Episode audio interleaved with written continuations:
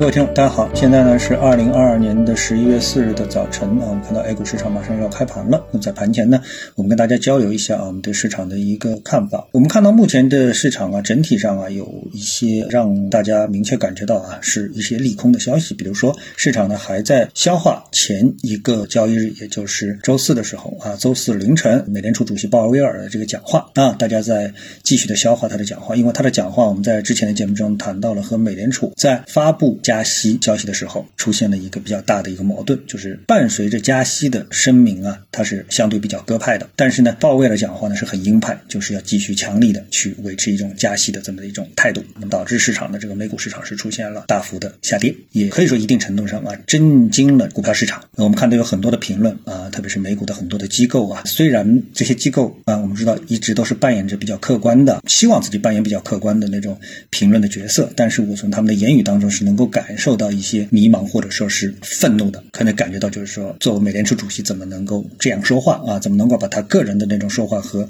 集体的说话之间产生这么大的一个矛盾，让市场产生理解上的一个差异啊？但是无论如何呢，这个美股市场是下跌的。然后呢，我们看到港股市场也在下跌。然后呢，英国呢是出现了一个几十年以来啊，可能三十多年以来的。一次最大幅度的加息，就是七十五个点的一个加息，所以这些呢，其实我们肯定看到啊，都是透露着一些利空啊。这些利空呢，传递到我们的这个其他的一个市场上，比如说汇率市场啊，那么人民币和日元呢，再次出现一个大幅贬值的这么的一个走势啊。那很多人呢会觉得这个贬值有觉得很奇怪啊，有一点点那个想不通，特别是有一些自媒体啊，连标题起的都不对。那么这里面呢，我觉得这个倒是最正常的一个事情，因为是用美元计价的货币啊，无论是人民币还是日元。那么，在美元加息而。人民币不加息，日元不加息的情况下面，那么谁加息加的多，谁的币值就更坚挺啊，更应该上涨。所以这种情况下，人民币和日元的这个下跌就是非常正常的一是件事情啊，不用过度解读。好，那么我们在前次的节目当中啊，实际上我们提到过这么的一个个股康希诺，康希诺这个疫苗股啊，在港股市场上面呢，那么在上一个交易日，它的这个涨幅呢是达到了百分之六十，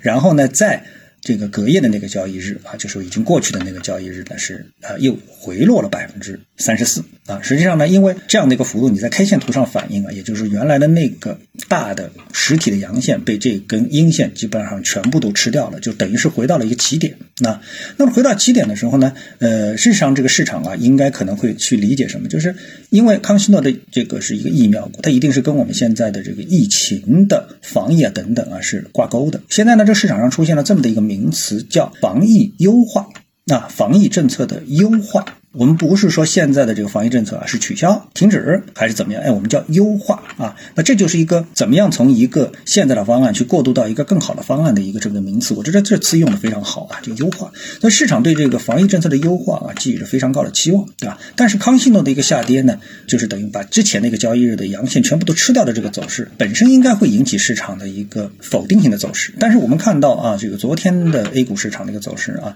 继续保持着坚挺，而且是在港股大幅下跌。大幅回撤的情况下面，就是港股指数大幅回撤的情况下面，依然保持这个坚挺。那这透露了一个什么信号呢？我觉得这一点啊，其实是有一点点那么诡异的。这可能是透露出了一个信号，就是说，哎，是不是 A 股市场它真的是在心理层面上见底了啊？也就是说，更多的利空都不能继续打压啊，我们的 A 股市场下行了。也就是 A 股市场在三千点附近，即使不是大幅的上涨，也会反复的争夺和坚挺啊。这就是我们看到的第一个信号啊，第一个信号显示市场货底触底啊，不管是这个美股还是 A 股，特别是 A 股在这里出了这么一个信号。还有一个什么信号呢？就是我们看到刚才我们也罗列了这么多的一个。利空消息啊，美股也在跌。那么还有一个市场呢，走的呢，其实也很让投资者啊感到吃惊。是哪一个市场呢？就是比特币市场。那比特币市场啊，这个市场里面众多的不仅仅是比特币啊，包括像以太坊，还有其他的一些二流的这些一些这个。主流就是二流的主流的这个币种啊，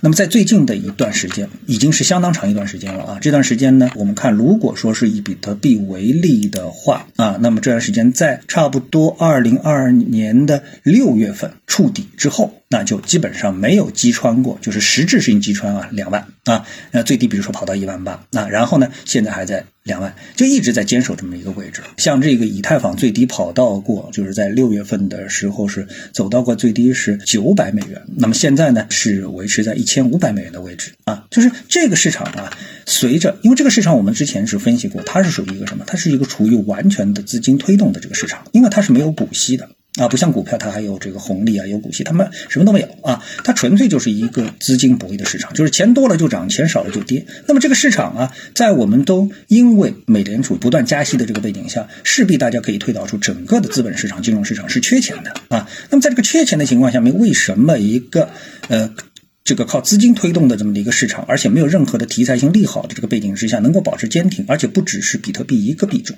啊，其他的这些币种啊都保持这么一个坚挺的走势呢，这就相当的啊让人觉得蹊跷了。那这是不是也透露出了另外一个信号，说，哎，这个市场没有我们想象中的这么的缺钱，市场在这个位置将守住它的一个底线啊，无论是美股还是 A 股啊，因为这个市场有钱，它已经足以。拖住啊，一个必须得靠钱才能拖住的一个市场啊，就是所谓的比特币市场。所以综合这两方面的一个因素呢，我们得出一个可能的结论，也就是说，从心理层面上，从资金层面上，全球的金融资本市场啊，有那么跌不下去的乐观的前景。